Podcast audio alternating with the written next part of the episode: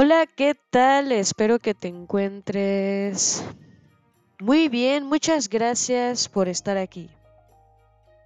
Hoy vamos a dar continuidad a la historia del diablo, capítulo El diablo en el cuerpo. El infierno del sexo. La obra de François Rabelais ha inspirado a Mikhail Bakhtin una reflexión sobre la cultura popular como una ruptura carnavalesca con el terror mítico y el miedo moral transmitidos por la cultura oficial. Nadie refuta su ideal central según la cual los hombres del medioevo participaban igualmente en dos vidas, la vida oficial y la vida del carnaval, y en dos aspectos del mundo, uno piadoso y serio, el otro cómico. Estos dos aspectos coexistían en sus conciencias. Solo un esfuerzo mental nos permitiría hoy comprender que los seres de esa época no erigían ninguna barrera entre la fe y los fenómenos más triviales. La piadosa Margarita de Navarra, hermana de Francisco I, también fue la autora de relatos saturados de erotismo y de escatología, publicados con el título de Heptameron, se necesitaba todo talento de Lucien Febre para explicar que Margarita era doble sin duplicidad. Como ella, sus contemporáneos ignoraban la noción del pudor que nos parece sin razón innata, cuando en realidad es una construcción cultural precisamente heredada de una civilización de las costumbres que llegó a ser cada vez más intensa durante el siglo XVI. Hasta entonces, la parte inferior del cuerpo no representaba realmente un infierno, a pesar de los esfuerzos constantes de la Iglesia para tratar de difundir este mensaje fuera del círculo restringido de los atletas de Dios, capaces de seguir el camino estrecho de la eh, santidad o de la vida monástica más exigente.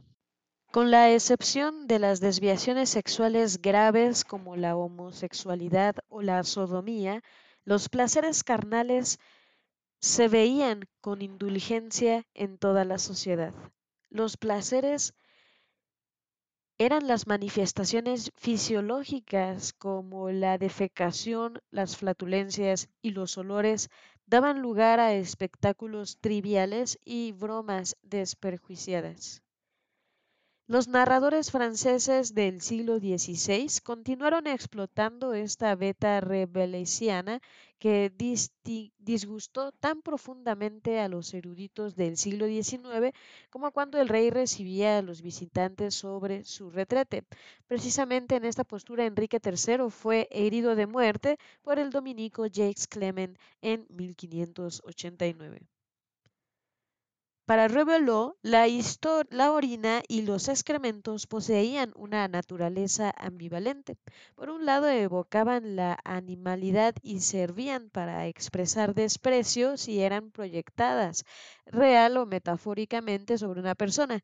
Por otro lado, estaban relacionados de manera muy positiva con el nacimiento, la fecundidad, la renovación, el bienestar. La materia gozosa reunía el simbolismo de la tumba y del nacimiento, explica Bechtin. La sexualidad adquiría una dimensión idéntica. El padre de los gigantes reveló, insistía realmente en estos fenómenos. En el tercer libro reunió 303 adjetivos para calificar los órganos genitales masculinos en buen o en mal estado. Cuando Panurgo pide al hermano Juan un consejo a propósito de su eventual matrimonio, utiliza 153 epítetos positivos. Escucha, sátiro bonito, sátiro famoso. El hermano Juan le responde haciendo la reverencia al anticristo y le recuerda la necesidad de vaciar sus testículos antes del juicio final. Panurgo se ufana entonces y propone que cada malhechor pueda engendrar otro hombre antes de su ejecución. Entonces el hermano Juan entona a su vez una letanía compuesta de 150 calificativos. Di sátiro jactancioso, sátiro mohoso, Hacia mediados del siglo XVI, la relación implícita entre el sexo masculino y el juicio final y los infiernos parece ser una imagen en vías de condenarse y perder importancia. Mal que le pese a Bachin, no es solamente la cultura popular la que entonces debe guardar un mayor recato y decencia en materia sexual. En esta época de transición, los nobles, los ciudadanos acomodados y muchos sacerdotes comparten en su gran mayoría las prácticas corporales y sexuales.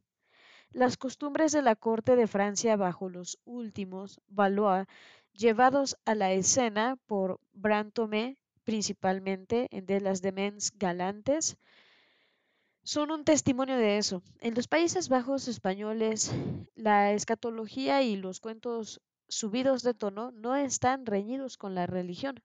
La tradición que consistía en insertar acciones muy frívolas en los misterios representados en público, al igual que los elementos burlescos en las fiestas religiosas, permitió a Hieronymus Bosch, el Bosco, incorporar escenas bufonescas en sus cuadros religiosos.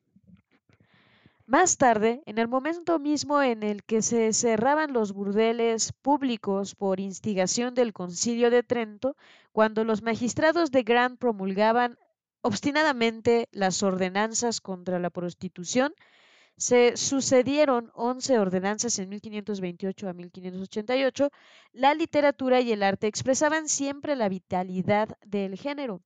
El bufón que encarnaba al alma flamenca, mostraba sus nalgas en las ilustraciones de las obras que relataban sus enseñanzas escatológicas. Solamente las estampas de la época las superaban en poder de vocación.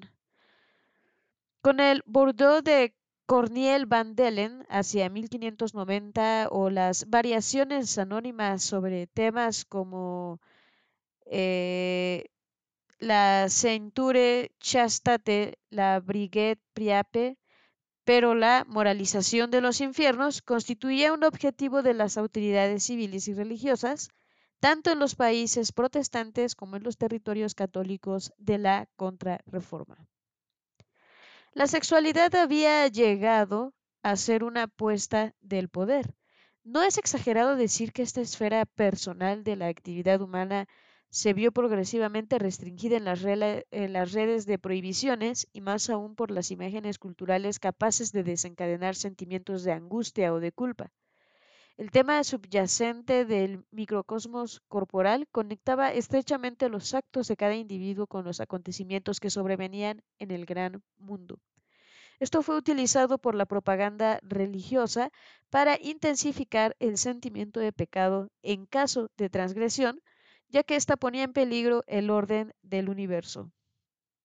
Más reciente, la intervención de los poderes civiles urbanos y reales se basaban en las mismas nociones para unir los hilos demasiado flojos de una obediencia que comenzaba por la capacidad de saber dominar las pasiones animales del sujeto. La formación del Estado moderno se basó deliberadamente en la consumación de la unidad familiar primer eslabón indispensable de la cadena social, sólida que aseguraba el poder del príncipe y la devoción a Dios. En Francia se forjó un nuevo contrato entre el Estado y la familia desde 1530 hasta el fin del reinado Luis XIII. Numerosos edictos reales ratificaron la autoridad paternal y sus medios de control sobre el matrimonio de los hijos. Las uniones clandestinas se sancionaban con la pérdida de la herencia. Además, se acentuó la hegemonía masculina con el derecho del marido de decidir la separación matrimonial en caso de necesidad. El adulterio femenino, mucho más castigado que el del hombre, condujo al encierro de estas mujeres en un convento, dejándose al esposo la libertad de hacer volver a la culpable si es que lo deseaba. La ley también ponía el acento en la necesidad de haber nacido de un matrimonio legal para poder aspirar a la sucesión de alguien. De manera general, la ley ejercía una vigilancia creciente sobre las etapas femeninas del embarazo y el nacimiento, disminuyendo por otra parte la influencia de las madres sobre la educación de su progenie. Se perseguía enérgicamente a las simuladoras culpables del alumbramiento, es decir, a las mujeres que se atribuían un bebé no concebido por ellas. Un edicto publicado por Enrique II en febrero de 1557 establecía que el ocultamiento del embarazo seguido de la muerte del recién nacido era pasible de la pena de muerte. Desde entonces, el Parlamento de París mostró un gran rigor con las acusadas provenientes del consumo del conjunto de su vasta jurisdicción. Centenares de mujeres fueron ejecutadas a partir de esa fecha al asumir así el control de la sexualidad femenina mediante un arsenal de leyes sobre el matrimonio y sobre las desviaciones sexuales más graves. El rey y sus jueces introducían una metáfora patriarcal. La reafirmación de la autoridad del Estado pasaba por el de los maridos sobre las mujeres y por la de los padres sobre los hijos. El contrato, social de la época se basaba en el predominio de la influencia masculina y de la estructura familiar en los mecanismos administrativos del Estado. Pero ¿acaso no se representaba a Dios como el modelo supremo de esta jerarquía de seres consagrados a su gloria, como el Padre Eterno que reina sobre su iglesia? El caso francés trae la atención sobre la creciente tutela impuesta a la mujer. En otros países, los contratos políticos suscritos entre gobernantes y gobernados a partir del siglo XVI adquirieron formas diferentes, pero resolvieron a su manera el mismo problema. Las relaciones entre los sexos constituían el núcleo del problema en una Europa en, la plena transformación y las formas del poder civil religioso dependían de eso. Alemania Vapuleada por las crisis religiosas desde la época de Lutero hasta la Guerra de los Treinta Años, siguió su propio camino diferente, pero paralelo al de Francia, en el que concierne la visión del cuerpo humano y la necesidad de controlar más de cerca a la mujer. En el Sacro Imperio, fragmentado en múltiples estados, el proceso de confesionalización evocado por los especialistas desembocó entre 1555 y 1620 en una reafirmación del control social o por lo menos en una sensación creciente de sufrir una presión venida desde el exterior, desde lo alto. La religión no redujo los miedos y la inseguridad simplemente adquirieron un nuevo sentido en el contexto religioso, donde cada uno se situaba en relación con una lucha primordial del bien contra el mal. En esta situación, las nociones de pecado, de mala conducta y de crimen adquirieron formas nuevas, muy diferentes de acuerdo con los sexos. Como en Francia o en cualquier parte de Europa, los mensajes moralizadores aspiraban a hacer menos bestial al ser humano, aun cuando los viajeros extranjeros de la época insistieran en el estereotipo de la rudeza germánica.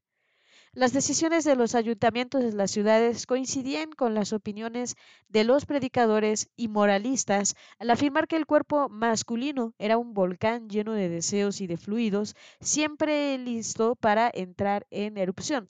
La sangre, el esperma, el vómito, los excrementos, la orina se consideraban sucios y contaminantes. Al menos eso pensaban las autoridades seculares y ciertos humanistas como Hans Sachs. Receptáculo de vicios, el cuerpo humano era fácilmente invadido por el demonio cuando el individuo bebía en exceso, lo cual atraía a una horda de diablos. Los sermones contra la embriaguez definían una cadena de pecados y de crímenes cometidos bajo el efecto de la bebida, pero esta formaba parte comúnmente de una cultura masculina anterior en particular a las tradiciones juveniles. En todo caso, la, denuncia del abuso en cuestión ponía el acento en un nuevo modelo teórico de hombre civilizado, transmitido igualmente por los libros de urbanidad que imitaban al de Erasmo. A mediados del siglo surgió además una literatura inspirada en Rebeló que defendía la opinión contraria al estilo serio de las ordenanzas contra los vicios, presentándolos de una manera grotesca o burlesca. Johann Fischer celebró la ebriedad en 1532, transformó el tipo eh, del campesino astuto en encarnado por Till, Till Eulenspiegel, en un personaje rebeliano. Dedekind hizo de su héroe, Grobian, una representación de los excesos corporales. Más tarde, Sepsarschied tradujo su obra Grobianus del latín al alemán. Esta literatura de la defecación tenía por objetivo oponerse a las costumbres serias y a la represión de las pulsiones, como pensaba Badgin a propósito de Rebeló, o más simplemente traducía la resistencia de la cultura antigua ante la abundancia de prohibiciones. Al centrarse en el vómito, el excremento, el alimento ingerido y evacuado, la sociedad emblemática del cerdo, ¿no refería que la sociedad urbana se encontraba en transición? Pues los lectores de estas obras, sobre todo las escritas en latín, no eran los más pobres ni los menos cultos. Parece probable que se encontrara el placer comparable al de los compradores de los cuadros de Burgel el Viejo y que reflejaba la vida de los campesinos, a veces los comportamientos vulgares, lo cual nacía de la distancia relativa así establecida, de la transgresión imaginaria de las normas nuevas y de la visión de un semejante a la vez más animal y más despreciable. El cuerpo todavía no era sagrado, tan divino como lo pretendían los moralistas, pero avanzaba sobre ese camino aunque su poseedor recordaba con cierta nostalgia los tiempos en que nada lo constreñía verdaderamente. La confesionalización había puesto al día o confirmado la profunda ansiedad de incitar al ser humano a jugar los roles de Dios y que Dios le había asignado. Uno de ellos concierne al cuerpo femenino. Sometida a las mismas presiones de conjunto que su compañero, la mujer debía disciplinarse y apartarse del pecado de una manera específica. Para ella el control social no ponía énfasis en la disciplina, la violencia y la ebriedad, características del macho, sino en la sexualidad. Las ordenanzas municipales se referían más a menudo a su propósito de adulterio y de fornicación y desarrollaban un ideal relativo al matrimonio, prescribiéndole ser casta, modesta y silenciosa.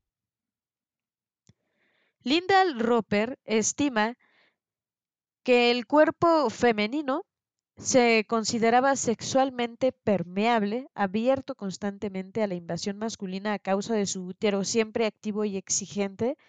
Esta era también la opinión del médico de Rondibilis, el personaje de Rebeló.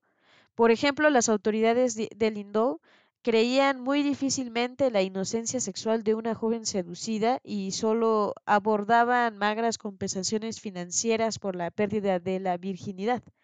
En suma, se veía a los hombres como seres cuyos fluidos o violencia brotaban sin cesar para infectar al mundo, mientras que las mujeres introducían la contaminación en la ciudad al recibirla en su matriz siempre abierta. Por lo tanto, la disciplina aplicable a los dos géneros debía ser fundamentalmente diferente. Los procesos judiciales que involucraban a las mujeres estaban sobre todo relacionados con su, con inconducta y con su lengua viperina, pocas veces con la violencia, la ebriedad o la blasfemia.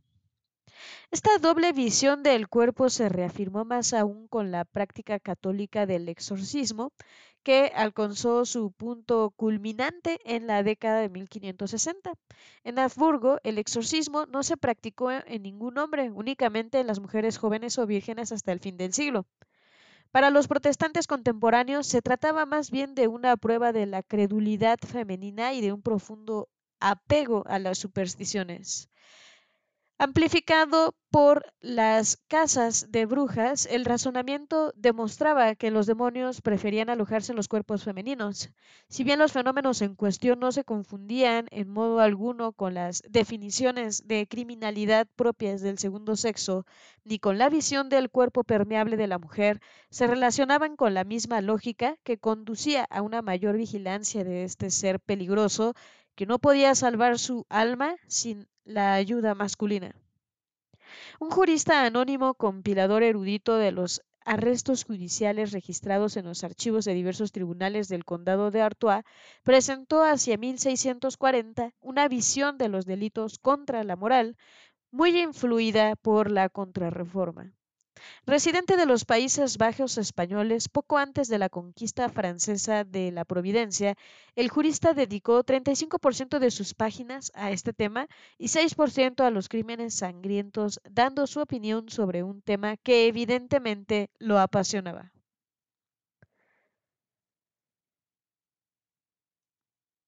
El amor carnal es una fiebre y una compasión violenta, muy peligrosa para aquel que se deja llevar por ella.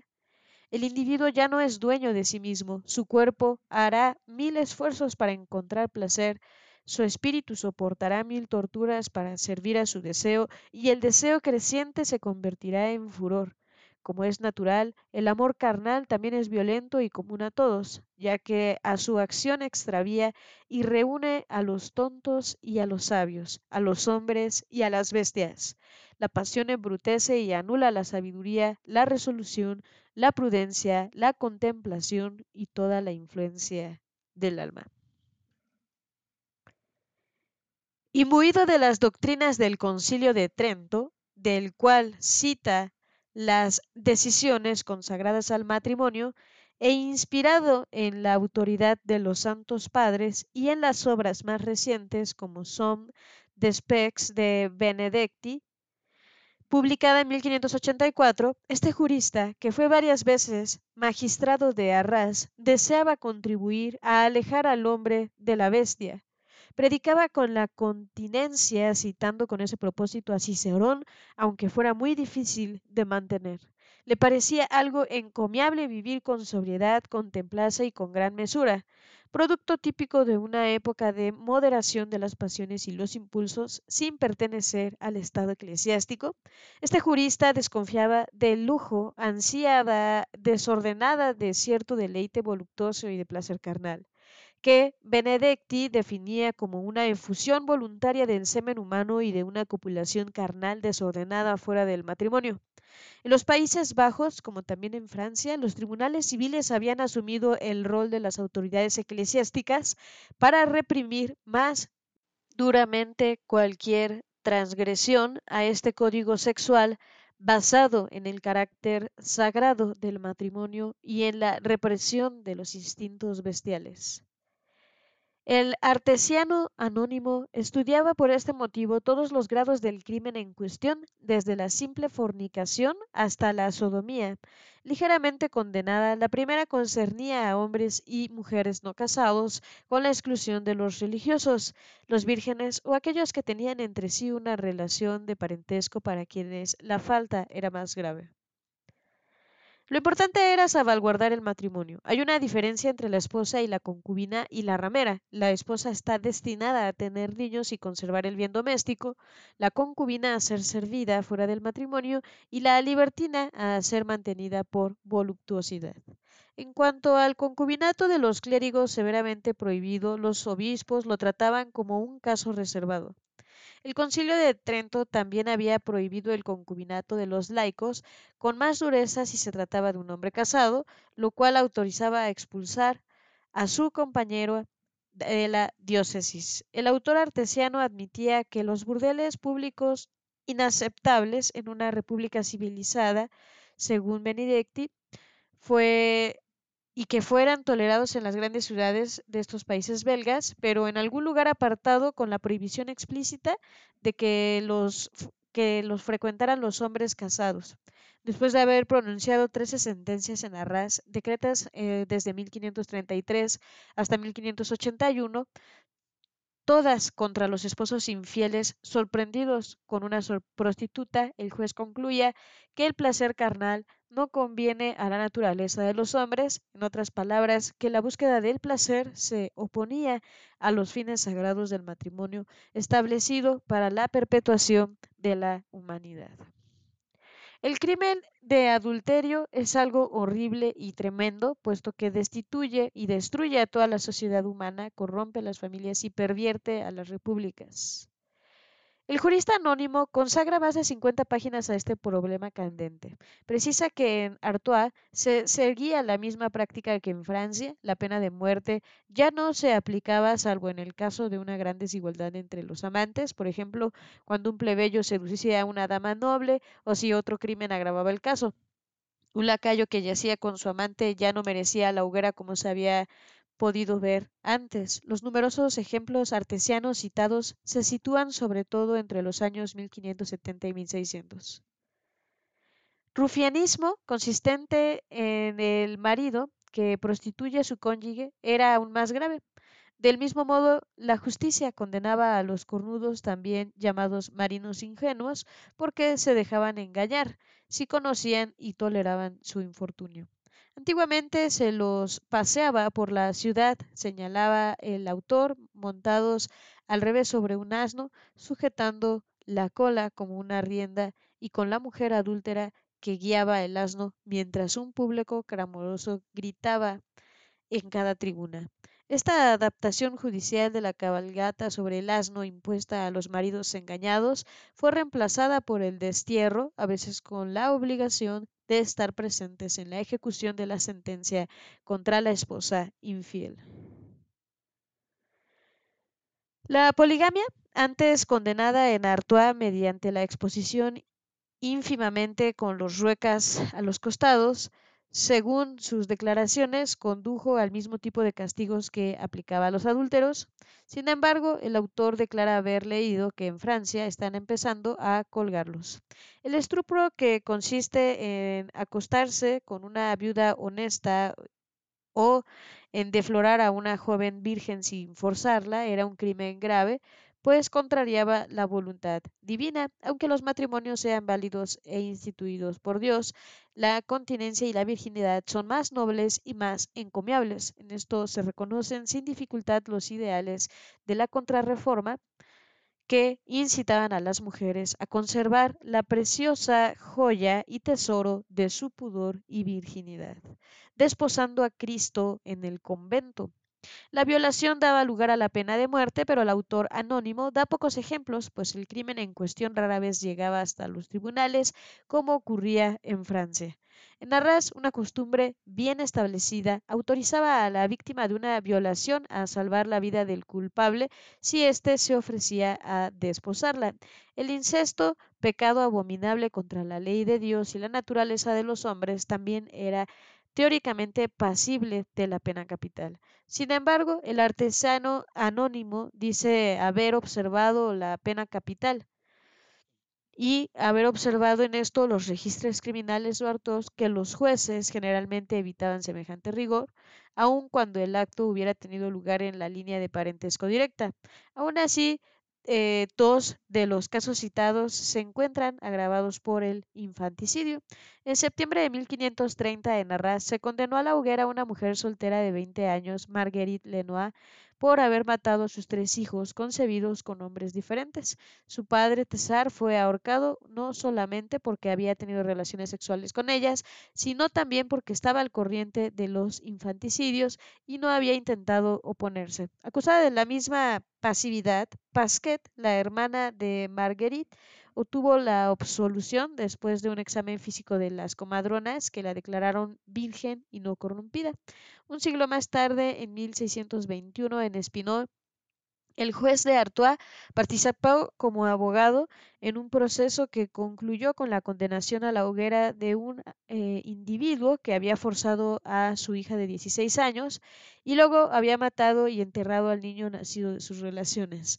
Teniendo en cuenta su edad, la violación sufrida y el hecho que ella no había deseado la muerte del bebé, la joven solo fue obligada a asistir al suplicio de su padre y luego desterrada a perpetuidad después de haber sido azotada hasta sangrar por todos los vecinos del lugar. Indudablemente la violación, el incesto y el infanticidio constituían prohibiciones importantes para no, pero no parecen eh, haber sido perseguidos con rigor en Artois. Además, el caso de la familia Lenoir el autor no solo da cuatro ejemplos de infanticidios, de los cuales dos se castigaron con la hoguera, uno con la horca y otro con azotes seguidos de un destierro de 10 años. La diferencia es muy noble, muy notable con la Francia de la época, donde los jueces se mostraron feroces con centenares de acusados. El incesto en línea directa, especialmente entre hermanos, también parece haber sido castigado un poco más a menudo que en Artois. En cambio, los tribunales franceses actuaban con menor rigor para sancionar a los culpables de violación. Sin duda, la idea subyacente, como en Alemania, era que la mujer se mostraba naturalmente complaciente con los hombres, conducida por una irreprimible lubricidad. En este sentido, el pensamiento erudito coincidía con los conceptos populares. Cuida a tus gallinas, que yo suelto a mis gallos, decía el proverbio. En la práctica, la violación no constituía un tabú infranqueable. Tampoco es cierto que el incesto haya sido un tabú, aun cuando muchos teólogos y etnólogos lo consideren universal ante la propaganda literaria en este sentido que se observa en Francia a partir del último tercio del siglo XVI. De ningún modo eh, propias de la gente del pueblo, las prácticas sexuales brutales y algo forzadas indicaban la supervivencia de tradiciones que las ideas nuevas rechazaban sin poder siempre limitarlas. El silencio de las fuentes judiciales sobre estos asuntos nos deja perplejos, pues hay que admitir que o los hechos en cuestión no existían, o lo cual parece dudoso, o las normas teóricas en la materia se aplicaban mal. Lo mismo sucedía con la sodomía en Artois. El autor anónimo sabía que esta lamentable incidencia estaba comúnmente condenada a la hoguera, pero daba pocos ejemplos. La simple sodomía, comentaba el juez, implicaba penas graves sin llegar hasta la muerte. A mediados del siglo XVI, un mercero de Arras debió hacer una retracción pública y además tuvo que ponerse un sobrero de estopa que hizo arder sobre su cabeza antes de ser desterrado a perpetuidad y amenazado con la hoguera si volvía a la ciudad. Había consumado el crimen con un joven y mantenido contactos impúdicos con otros. En un segundo grado el bestialismo debía concluir con la ejecución del hombre así como de la bestia, por el horror y recuerdo del hecho. En lo que concernía al animal, ya que no se podía castigar por una falta a un ser desprovisto de razón. No figura ningún caso en el texto y el autor anónimo se limita a disertar sobre el tema del monstruo que podía engendrar una mujer después de haber tenido relaciones con un oso o un mono. En este sentido, las referencias literarias le hacen evocar los centauros nacidos de estas uniones. Finalmente evocaba un tercer grado de herejía sin ningún ejemplo local de las relaciones entre dos mujeres que merecía la muerte. En cuanto a los hermafroditas, señalaba la obligación para ellos de escoger uno de los dos sexos y jurar mantenerlo ante los jueces eclesiásticos. Una vez más reemplazaba los casos concretos por las numerosas lecturas, entre ellas las obras del demonólogo del río o de Montaigne. De este último citaba la historia de Marie Germain, cuyo miembro viril emergía cuando ella saltaba, lo cual dio lugar a que las niñas del lugar entonaran una canción que aconsejaba evitar las grandes záncadas. El universo mental de este juez artesiano asignaba un lugar muy importante a las tentaciones de la carne. No solo se trataba de reprimirlas de manera apropiada según la gravedad del caso, las circunstancias del acto y la condición de las personas, sino también de extraer lecciones para vivir con moderación y modestia, controlando esos impulsos bestiales. El rol negativo de la mujer en el mundo aparecía insinuado, salvo si ella sabía conservar intacta su virginidad, que no se puede recuperar con ningún artificio. La justicia ponía mayor énfasis en los tabús como el uso del cuerpo contra natura, calificando como más prohibidas la sodomía, la homosexualidad y la copulación con bestias que la violación o quizá incluso el incesto. La naturaleza femenina se consideraba un recipiente abierto en el centro del cual hervían las pasiones irreprimibles. La misión de los hombres consistía en controlar sus más graves excesos mediante una combinación de prácticas y obligaciones morales. El salto a lo demoníaco era en efecto siempre posible. Esto debía ser excepcional. De lo contrario, el autor no habría planteado de una manera global el problema de la incapacidad de los hombres de controlar a su madre y a su cónyuge y a sus hijas.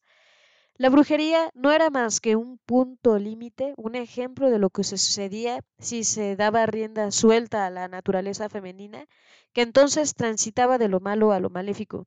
Los dos reinos estaban claramente separados en los espíritus. Por ejemplo, el juez se preguntaba si podían hacer un vástago de una cúpula con el demonio.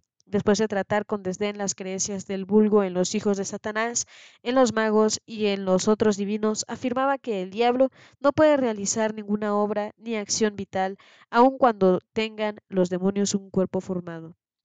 Los monstruos no podían ser más que humanos reales y carnales. Con el fin de domeñar las pasiones, debían vigilar a todas las mujeres, no simplemente quemar a algunas brujas, pues ellas, escribía Pierre Damasures, otro jurista artesiano contemporáneo del anónimo, son a menudo enviadas de Dios para el castigo de los vicios, como las brujas tal vez sean escultoras de la justicia divina lo que explica en su opinión por qué eran más numerosas en unas regiones que en otras. Muy a menudo agrega esta abominación tiene su origen en la pobreza, pobreza, en el amor desenfrenado, en los celos o en el deseo de venganza. En suma, el exceso de pasiones introduce al diablo en el cuerpo del hombre y sobre todo de la mujer. Una historia de los sentidos. La promoción de la vista. Estrechamente sometido a la voluntad divina, el imperio del diablo sobre el ser humano era transitorio, salvo para las brujas y los hechiceros, a quienes se hacía necesario quemar como miembros corrompidos de la Iglesia. En realidad, la verdadera novedad de los tratados de demonología consistía en la invención de una figura de lo extremo, encarnada por cada miembro de la secta satánica cuyo cuerpo se encontraba constantemente invadido por el demonio y llevaba su marca. Aquello que se le reprochaba no era únicamente el hecho de sostener una doctrina herética, sino de aceptar esa invasión permanente que invertía el plan de Dios en el interior mismo de su envoltura carnal. Mientras la teología continuaba negando la realidad de las manifestaciones físicas del diablo, su rama aplicada, la demonología, tornaba difícil la explicación, acusando a los humanos de carne y hueso de haberse consagrado total y definitivamente a Satanás. Como muchos mitos, este se encuentra enraizado en la realidad social y cultural de su tiempo. Sin duda, no tenía por objetivo autorizar la destrucción de la humanidad pecadora o de todas las mujeres, sino plantear una tesis en torno a la cual se pudiera desarrollar un esquema explicativo mucho más amplio. El horror experimentado por los eruditos, los médicos y los magistrados seguramente era real frente a la bruja porque ella representaba la violación de los peores tabúes del modelo de la humanidad que se desvivía completamente de Dios. Hacía falta luchar con más ahínco para vencer un peligro tan grave y para eso extender en mayor grado un tiempo de miedo que no correspondía necesariamente con sus traiciones, pues la hechicería popular a veces acudía en ayuda de la gente y podía resultar útil.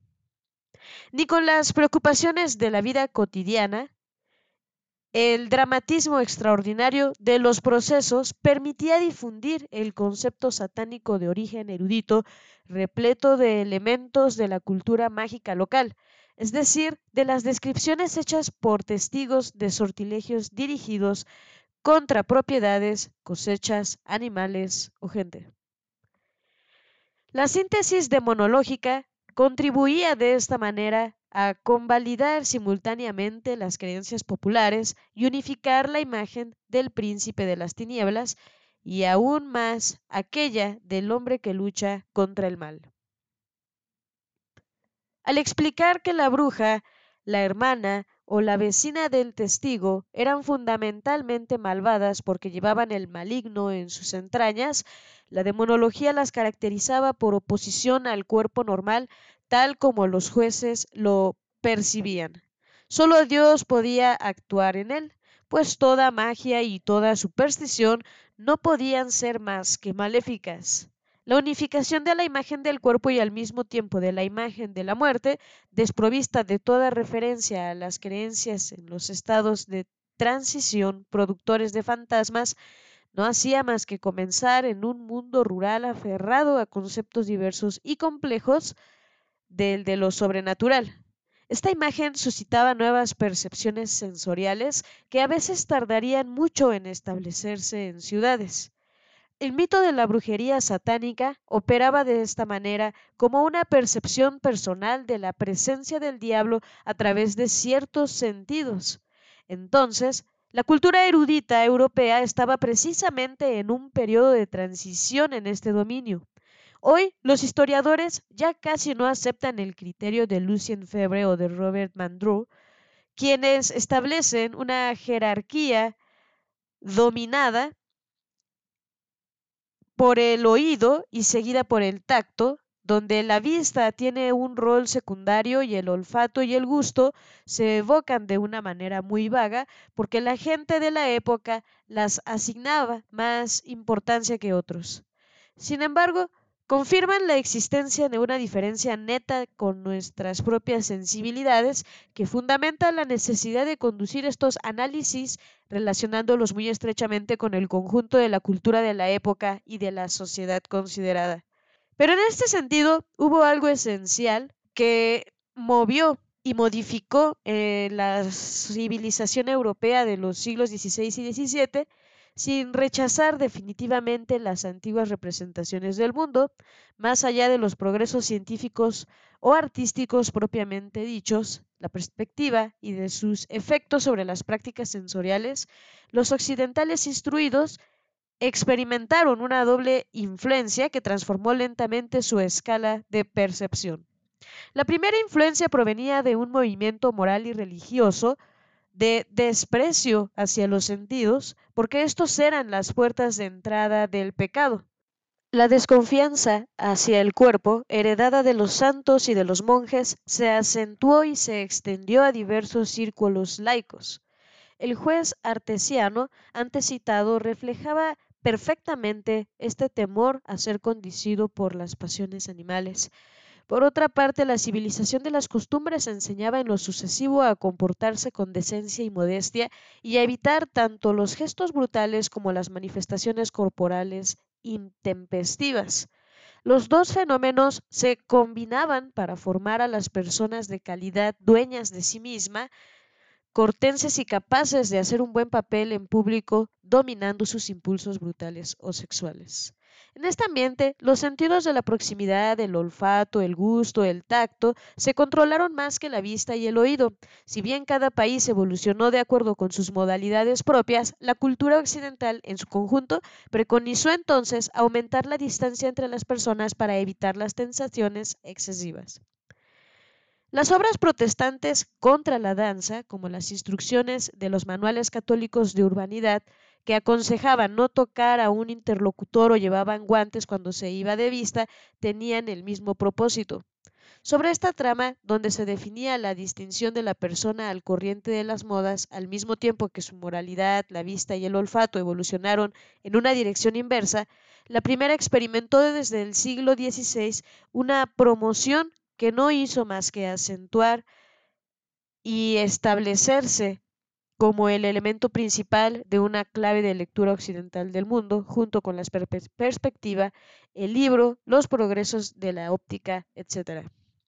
Las metáforas culturales se conectaban cada vez más con, los, con las nociones de calor que estaba, destacaban lo masculino en la medicina de los humores y de la luz relativa a la claridad divina que iluminaba al mundo. Si bien la vista podía ser ambivalente como todos los sentidos e inducir al pecado, transmitía más a menudo un mensaje positivo desde que los neoplatónicos y los poetas vieran en el ojo la puerta de entrada del alma.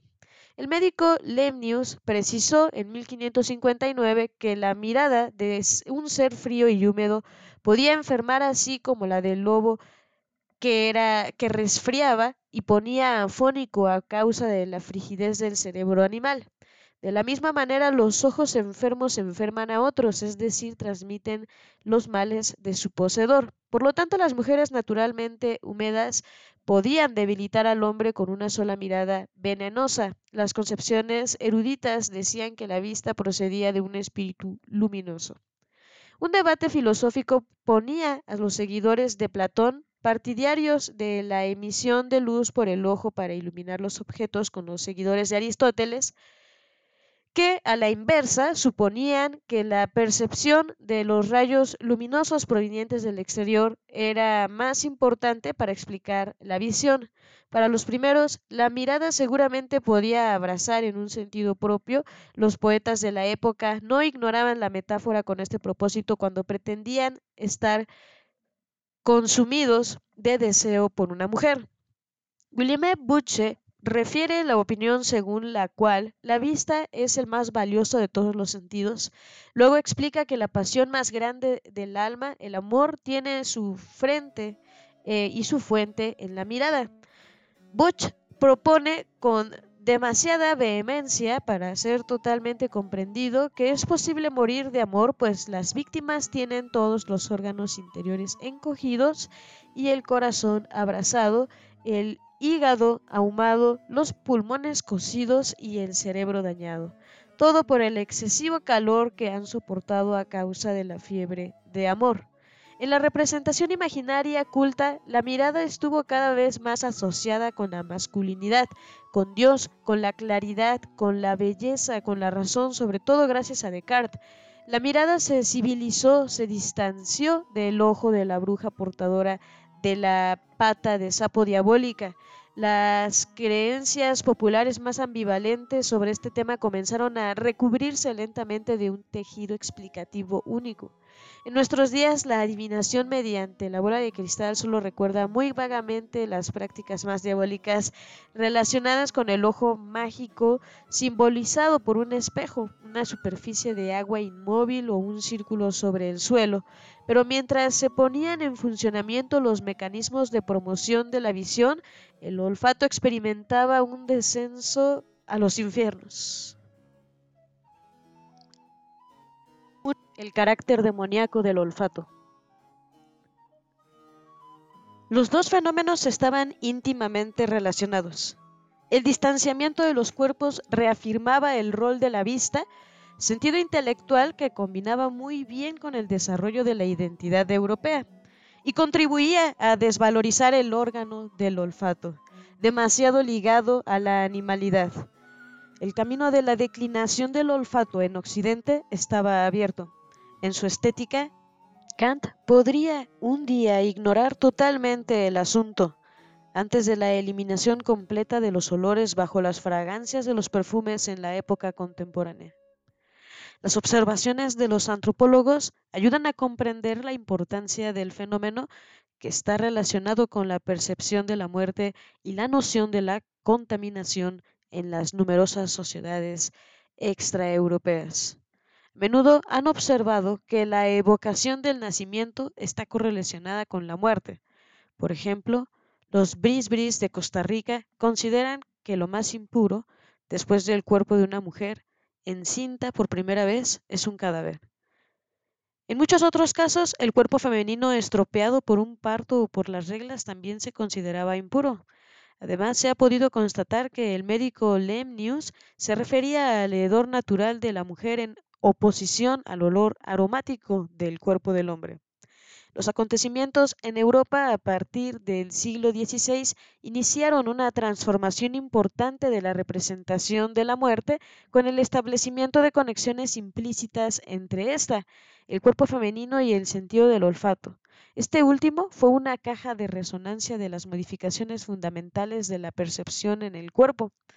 El proceso de la demonización que se desarrolló a propósito de este sentido indicaba el nacimiento de un tabú olfativo que relacionaba el sexo con la muerte para controlar mejor la carne pecadora. La hediondez constituía una dimensión común de la existencia sobre todo en las grandes ciudades. El cuerpo humano despedía un olor que no siempre desagradaba a los contemporáneos, salvo cuando se trataba del olor al lomo de cordero rancio denunciado por Brantom y muchos otros autores, en particular en las mujeres. Para no soportar los reproches de este tipo en el momento de la regla, ellas llevaban tampones perfumados o esponjas impregnadas de almizcle y ámbar entre las piernas y bajo las axilas. En 1626, Jean Renaud aconsejaba quemar la corteza de un limón con canela, almizcle, etc., para disipar el olor de su sexo con el aroma agradable de ese perfume. Más inquietantes eran los olores pestilentes relacionados desde la antigüedad, especialmente por Galeano e Hipócrates, con una alteración de las condiciones del aire, es decir, el calor, el frío, la humedad y la sequedad. En el siglo XVI, el desarrollo de la teoría del contagio atrajo aún más la atención sobre estos fenómenos, mientras las enfermedades epidémicas llamadas pestes, desde tipos desconocidos hasta entonces, causaban estragos. La explicación se desplazó entonces de la putrefacción del aire a la identificación de un vapor venenoso particular. En 1568, Ambroise Paré afirmaba que la putrefacción de la peste era muy diferente de todas las otras putrefacciones porque en ella hay una malignidad oculta e inefable. Los consejos para prevenir este peligro invisible condujeron al saneamiento de los lugares malsanos y a las maneras de proteger un cuerpo humano poroso, que podía ser penetrado por los vapores nocivos.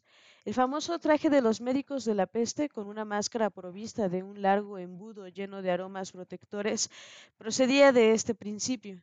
Una relación cada vez más estrecha se estableció entre los olores de letreros, los excrementos, el pecado y el infierno.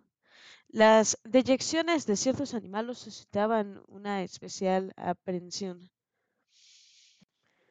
En un artículo publicado en Rouen en 1620, Jean Lamperere incriminaba a los animales que vivían en la inmundicia, particularmente a los cerdos, las palomas, los conejos, los patos, las gallinas y los caballos. Angelus Sala, autor de otro artículo eh, para tratar la peste, denunciaba que los perros mastines dentro de la casa despiden un olor muy desagradable y en particular aquellos que se alimentan de carroña y de las entrañas hediondas de los animales que son suficientes para infectar a una ciudad entera con un aliento horrible que sale de sus bocas, tan peligroso como el hedor de sus excrementos y la orina de los gatos. Los perros y gatos se mezclan, según él, con las gentes pobres y sucias que viven amontonadas a manera de los cerdos, pues no hay nada en el mundo que atraiga tanto a la peste como la suciedad y hededor. El acento que se pone aquí sobre la animalidad es evidente, Guillaume Bouchet hace que uno de sus personajes se asombre de que los excrementos de las bestias brutas no tengan mal olor como los del hombre. Ambrose Pierre aconseja a sus colegas que cuando se aproximen a los enfermos se cuiden de aspirar su aliento y el olor de sus excrementos. Al parecer el viejo temor al cuerpo mágico se concentraba cada vez más en sus diversas excreciones. Occidente experimentaba un distanciamiento físico más grande, sobre pretexto de terminar con la pandemia pestilente. El olfato estaba particularmente involucrado porque constituía un sentido de proximidad y un resabio de la noción animal del hombre. De esta manera se pueden comprender las prescripciones aparentemente extrañas de los médicos que traducen en un hecho el proceso de la intelectualización de los sentidos, generador de un distanciamiento suficiente para no sentir el olor del otro. Del mismo modo que Ambrose Pierre Lemnimus eh, preconiza examinar a un enfermo evitando su aliento. Por ese motivo era necesario poner el rostro de perfil. Per acostaba que esa posición también permitía no cruzar la mirada con el paciente, capaz de transferir su mal, y que a toda costa había que evitar colocarse entre el enfermo y la chimenea. Los consejos de urbanidad del siglo XVII definían de esta manera la actitud de la cortesía. Permanezca no demasiado cerca del interlocutor con la cabeza un poco de perfil. Además, el lugar opuesto a la puerta, cerca de la chimenea, estará observando al dueño de la casa como lo más importante, el más seguro, el que expresa mejor las cualidades del anfitrión. Lejos de indicar una noción de contagio parecida a la nuestra, el distanciamiento médico frente al enfermo estaba motivado por un temor al cuerpo mágico. Muchos han contraído la peste con solo mirar las casas infectadas o por la, o la mirada de un infectado, suponía Jean Lamprairie en 1620. Si bien la peste era la plaga de Dios para castigar a los hombres por sus pecados, se manifestaba con emanaciones deleteras que figuraban la muerte y la putrefacción de los cadáveres, signo de la cólera divina. También podía ser propaganda por rayo que dejaba un olor muy hediondo sobre aquello que era donde caía. Pero por otra parte, la hediondez era el tributo del demonio, cuyas apariciones estaban acompañadas de esta característica. Las representaciones imaginaria colectiva relacionaba de manera corriente las exaltaciones más horribles con la imagen del diablo. Un poeta francés anónimo comparaba el fango de París con los excrementos infernales. En este sentido, Piero Compresi se ha referido a un infierno de la nariz que asocia los olores de la putrefacción con las representaciones mórbidas o maléficas. Por ejemplo, el jesuita Jean Bussiers, muerto en sus descripciones poéticas en 1649, una oda titulada El azufre con el subtítulo Temer al infierno, como señor de la noche y de la muerte de los animales repugnantes, de aquellos seres que creían nacidos por generación espontánea de la pudedumbre o del excremento animal más hediondo, hediondo como él mismo, macho cabrío que se manifestaba por exaltaciones fulgurosas. Satanás reinaba sobre el olfato, solo el olor de santidad de los cadáveres milagrosamente percebados de la descomposición escapaba a su fresa destacando la omnipotencia de Dios que abría la puerta estrecha del paraíso en esta tierra. Oler espantosamente mal indicaba a la vez la presencia del pecado y de la enfermedad. Era lícito prevenirse del olor con la ayuda de sustancias odoríferas, pero sin excesos, pues el demonio podía penetrar en el cuerpo demasiado propenso a ocultar su naturaleza bajo los efluvios embriagadores. El perfume ocupó un lugar tan fundamental como ambivalente en la vida cotidiana. Por un lado, los aromas se utilizaban de múltiples maneras contra las pestes. Las casas, los bienes o las personas se sometían a desinfecciones y se quemaban hierbas aromáticas. Algunos preconizaban desalojar el mal con el mal, quemando cuernos para curar a algún enfermo o manteniendo un macho cabrío en la vivienda, pues según Ambrose Pair, el vapor de este animal hediondo impide que el aire apestado penetre en ella. Como medida preventiva, los órganos porosos y abiertos se debían proteger por medio de las fricciones de vinagre, especialmente sobre la boca, la nariz, las orejas, las sienes, las ingles y las partes genitales. Estas prescripciones recuerdan los ritos de protección de las aberturas corporales practicados por numerosos pueblos. También se podía embeber una esponja en vinagre para olerla, a menudo, al caminar por la calle. Los más ricos llevaban un pomo de ámbar, una joya cincelada que contenía esta sustancia a fin de aspirarla en caso de necesidad. Los frascos de fragancias eran variados, así como las simples bolas de arcilla odorífera y los frutos como los limones o las naranjas o los ramilletes de flores perfumadas. Cuando ocurrían las epidemias, la gente salía con la cabeza cubierta por un velo perfumado apretado contra el rostro y evitaba esto a toda costa el contacto con los otros. Los más expuestos al peligro, como los médicos y ayudantes, usaban un traje completamente cerrado, protegido por sustancias aromáticas. A veces incluso se obstruían todas las aberturas corporales con un diente de ajo en la boca, incienso en las orejas y ruda en la nariz. Además, los pomos de ámbar formaban parte de los talismanes llevados para preservarse de las fuerzas oscuras.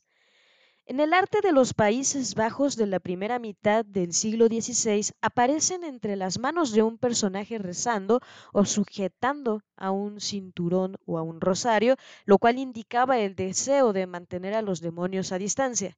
Las miniaturas y pinturas también mostraban plantas que cumplían el mismo rol. En los dos casos, los olores podían ahuyentar al diablo.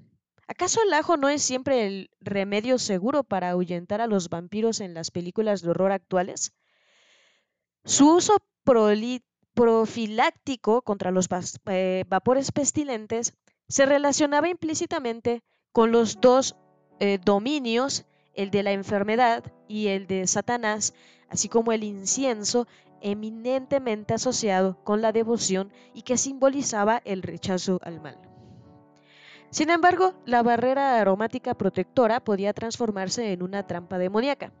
Los moralistas y los hombres de la Iglesia hacían un segundo tipo de consideración, muy despreciativa, sobre el abuso de fragancias artificiales en una época en que la moda había enriquecido a los guanteros perfumistas. Los guantes, los objetos del eh, cuero y las fundas de las espadas se perfumaban para ocultar el olor intenso del cuero.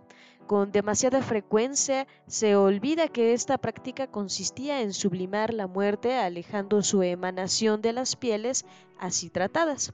El cuerpo humano también debía ocupar eh, y ocultar los achaques de la vejez y los hedores animales. Los saquitos perfumados se contenían con hierbas aromáticas en pequeños cojines, de donde proviene su nombre de cosins, se colocaban en las arcones de la ropa y se llevaba encima. Jean Renaud refiere que las mujeres apestadas que olían muy mal llevaban estos cosins entre sus dos senos para ocultar y corregir su imperfección.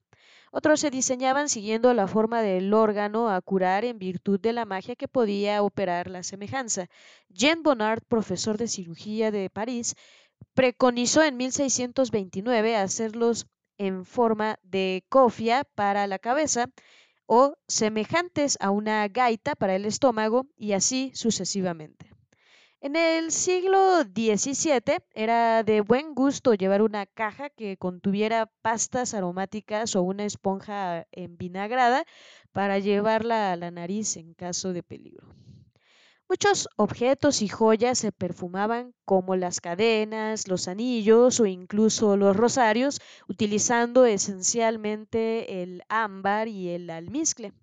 Su uso no tenía exclusivamente el decorativo o destinado a la seducción, también incluía una intención protectora relacionada con una inquietud frente a los peligros, a la muerte y al demonio. El inventario de la reina María de Médicis en 1609 incluía una cabeza de moro hecha de almizcle y ámbar adornada de oro y plata y enriquecida por 10 rubíes en el tocado o guirnalda y por 8 esmeraldas. La hostilidad de los moralistas estaba particularmente dirigida a los excesos femeninos en estos dominios. En la época de la implantación de la contrarreforma católica, bajo los reinados de Enrique IV y de Luis XIII, Francia conoció una verdadera reacción contra la impudicia de las damas que seguían la moda de los senos desnudos y contra todo aquello que incitaba al pecado contrariando la naturaleza como los afeites para ocultar los estigmas de la edad o las preparaciones destinadas a modificar la obra de Dios, ocultando los olores naturales por demás desagradables que fueran. En sus Diverses Leçons en 1604, el médico Louis Guyon denunciaba una práctica citada por muchos otros autores, no solamente se perfumaban los vestidos y los cabellos, sino que muchos también lo hacen sobre la glándula viril y en la vulva antes del coito para experimentar una mayor voluptuosidad. El perfume como el espejo eh, de la coqueta permiten al diablo introducirse en el cuerpo demasiado propenso a los deseos carnales como lo es eh, naturalmente el cuerpo de la mujer. El abuso de las fragancias abre así las puertas del infierno. En los Países Bajos españoles, el franciscano Philippe Bosque editó en Mons en 1589 una tragedia llamada Le Petit Rossoir de Normes Modernes, en el cual todas las miserias de nuestro tiempo se atribuyen tanto a las herejías como a los ornamentos superfluos del cuerpo. Uno de los personajes, y no de los menores, es el Hijo de Dios, redentor del mundo. En la escena 2 del segundo acto, Santa Isabel intenta contener su cólera contra los hombres, pero no se deja conmover por sus pecados, que son muy grandes, en particular los de las jóvenes vestidas a la última moda. Y decía, para atrapar mejor a la juventud enamorada, será necesario ponerse púrpura y cerusa. Será necesario reemplazar los olores ingenuos que han recibido de mí. Ellas tendrán los aromas, los vestidos almizclados tendrán el bálsamo, llevarán en la mano la manzana dulce fragante. Mi nariz no puede resistir esos olores, mis ojos están deslumbrados por todos esos colores. No deseo tolerar una postura tan vana que no hace más que atizar el fuego de la ansiedad que impulsa y obliga al joven ciego a correr tras ellas como un toro joven. El olfato se encuentra aquí íntimamente relacionado con el pecado sexual. En su obra, Bosquier había puesto de relieve la cita bíblica de Isaías 3, que prometía un terrible castigo a las hijas de Sión, pues el Señor invertiría los signos que ella tanto buscaban, y en lugar de un dulce aroma será un hedor. En el espacio cultural donde actuaban, estos represores de los vicios, la inhibición olfativa occidental, había comenzado con una correlación explícita entre el sexo y el perfume usado en demasía por las mujeres. La lección de los poetas de Pleiré o de algunos de los sucesores era muy diferente, pues ellos encontraban la miel y la leche bajo la lengua de su enamorada, apelando en su ayuda al cantar de los cantares para definir el beso por su olor delicioso. A medio camino entre estos dos puntos de vista, los autores de grabados de los años de 1550 y 1650, consagrados al olfato, más bien idealizaban a la mujer que simbolizaba este sentido sola con un perro y flores, o en compañía de un hombre enamorado a quien ella le hacía aspirar una rosa, pero la posición del jarrón o del canasto de flores, muy a menudo ubicado sobre el regazo de la mujer, así como el hocico del perro en la misma posición, recordaban el mal olor natural del sexo de la mujer y de sus reglas, como decía Lemnius. El arte idealizaba esta realidad como un movimiento ascendente hacia la nariz del personaje femenino o del galán que la abrazaba. Estas diferencias demuestran insistentemente que el sentido olfativo estaba en transición y experimentaba diversas influencias, a veces contradictorias. Lamentablemente fueron surgiendo dos correlaciones fundamentales sin hacer desaparecer las imágenes y las prácticas antiguas.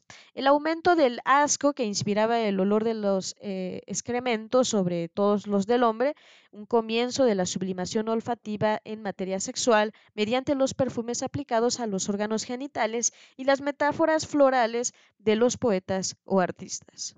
Desde luego, todas las partes bajas del cuerpo no cambiaron de estatus para todos ni en todas partes. La evocación de la materia gozosa continúa siendo las delicias de la buena sociedad, a menos hasta el siglo XVII. Si se habla de las, eh, si se juzga por la moda de los narradores picantes y escatológicos, la sexualidad se mantuvo en un marco de libertad y de liberalidad, así como de brutalidad se mantuvo eh, desde las cortes hasta las aldeas, sin olvidar el mundo eclesiástico, pues las concubinas de los sacerdotes solo ocasionalmente fueron expulsadas. Por ejemplo, en el Franco Condado durante el primer tercio del siglo XVII, las nuevas tendencias todavía necesitarían de algo así como un siglo a partir de 1580 para ocupar un lugar realmente importante en la vida de los privilegiados o ricos y quizá de los ciudadanos de la clase media. La demonización de la parte inferior del cuerpo, aun cuando fuera imperfecta y limitada socialmente, correspondía al periodo de la casa de brujas, no porque haya estado directamente relacionada con ella, sino porque los mismos autores, el mismo universo de ciudadanos, eh, lectores creían en las obras del demonio tanto en el cuerpo de los otros, es decir, de las brujas, como en su propia envoltura carnal a través del pecado. Oler mal llegaría a ser un día un signo esencial de inferioridad social, Mientras tanto, el hedor evocaba a la vez la imagen del diablo de las enfermedades, de los remedios olfativos indispensables para soportarlo y la imagen de los placeres de la carne y la culpabilidad que resultaba del hecho de entregarse a ellos demasiado intensamente. La nariz proporcionaba a la vez placer y terror. La fisionomía, entonces considerada como una ciencia, hacía de este órgano bien visible e indicador de la identidad sexual, inspirado sin duda en una idea popular más antigua. Eh, de la Porta escribió en su tratado publicado en latín en 1586 y muchas veces traducido desde entonces, en la forma y el tamaño del apéndice nasal indicaba las dimensiones y la forma del miembro viril. Los hombres que tenían la nariz larga y gruesa, como Cyrano de Bergerac, no tenían de qué eh, quejarse. La nariz chata, corta y aplastada, según él, se traducía en lasciva, libertinaje e impúdica. Lo mismo ocurría con las mujeres cuya lubricidad y partes pudorosas se veían como la nariz en el medio de la figura. Por otra parte, Lemnio suponía que las mujeres pálidas o delgadas eran más lujuriosas que las gordas o de piel rojiza. Contrariamente a lo que pensaba Lindal Roper en la Alemania del siglo XVI, para quien la expresión partes pudorosas no implicaba realmente una noción de vergüenza, sino un simple tabú que inspiraba respeto, me parece que el sexo de la mujer fue objeto de un proceso de culpabilización en toda Europa.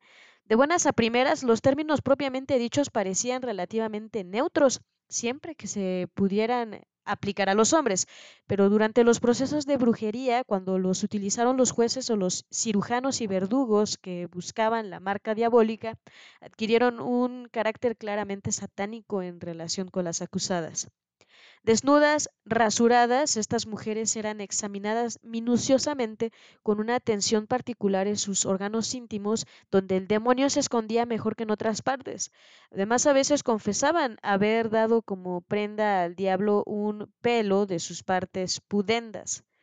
Su pacto no era tanto de sangre como de sexo, lo cual implicaba la copulación satánica que los jueces hacían describir con precisión, menos por voyerismo que por la seguridad de que no se podía esperar otra cosa de parte de una bruja. Este mecanismo no concernía a la vergüenza propiamente dicha, aun cuando la acusada expresara su turbación de esa manera, sino a la culpabilidad de los magistrados que intentaban hacerle sentir profundamente.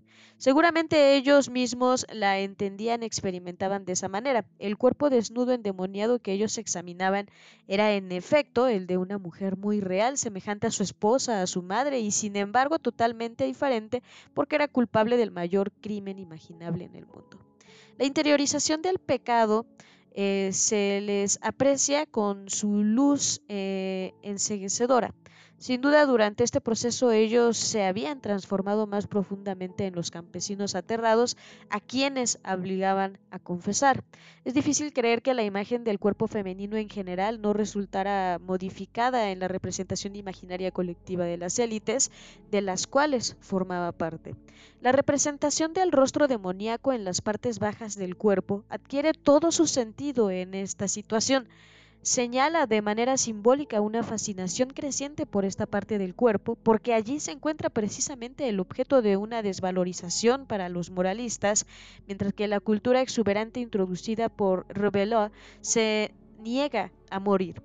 El rostro bajo la cola eh, del diablo besado por los miembros de la secta satánica, si hemos de creer en los demonólogos, es un fantasma que localiza así la suma de los pecados y peligros asociados con las partes bajas del cuerpo.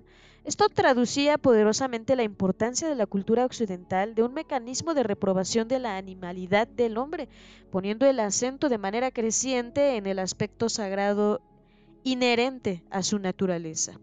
Las historias trágicas de Pierre Boccitau, cuya primera edición apareció en 1559, tienen una portada ilustrada con una figura que muestra a Satanás sobre un trono. Su cabeza de gato lleva una tiara papal.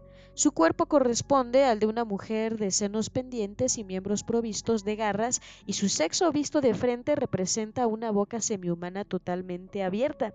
La lubricidad felina de la mujer y su sexo demoníaco son evidentes en este documento que precede a un libro de los relatos extraordinarios centrados en las pasiones humanas más excesivas. Por contraste, el cuerpo santo rechaza las tiranías de la carne. Antoine Bourignon eh, mística del siglo XVII describe a Adán como un ser andrógino.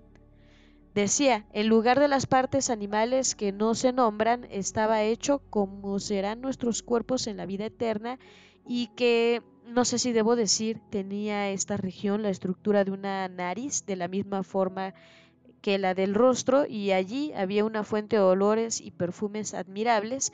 De allí también debían salir los hombres, de los cuales él tenía todos los principios en sí mismos, pues poseían en su vientre un vaso donde nacían los pequeños huevos y otro vaso lleno de licor que nutría sus huevos fecundados. La nariz, los olores y el sexo estaban decididamente en un plano de igualdad en la representación imaginaria negra de los demonólogos en los sermones de los predicadores o los sueños místicos. El olor de santidad era el contrapunto exacto del hedor diabólico. El primero expresaba la parte sagrada que hay en el ser humano, el otro en su naturaleza eh, animal que era imperativamente necesario dominar. En una época de transición entre la magia y la ciencia, Occidente producía sus demonios internos a fin de iniciar la conquista de los espacios misteriosos del microcosmos corporal. Para progresar realmente, la civilización de las costumbres trastornaba al hombre viejo. Al no poder proponer un horizonte científico todavía en gestación, la civilización reunía las magias del pasado en una visión unificada del universo, donde el diablo actuaba con autorización divina y donde cada mortal debía aprender a controlar sus pasiones, su vida desordenada, a fin de colaborar en una misión sagrada. Satanás fue el motor de Occidente encarnaba el aspecto de sí mismo contra el cual era necesario luchar sin tregua. En nombre de Dios, habrían dicho los contemporáneos, para crear un vínculo social a través de los mitos civilizadores, para engendrar una tensión demoníaca que impulsara a los hombres a la conquista de sí mismos y del mundo, supone el historiador. Y bien, hasta aquí nos vamos a quedar por esta ocasión. Te agradezco muchísimo haberte quedado hasta el final. Nos escuchamos. Hasta la próxima.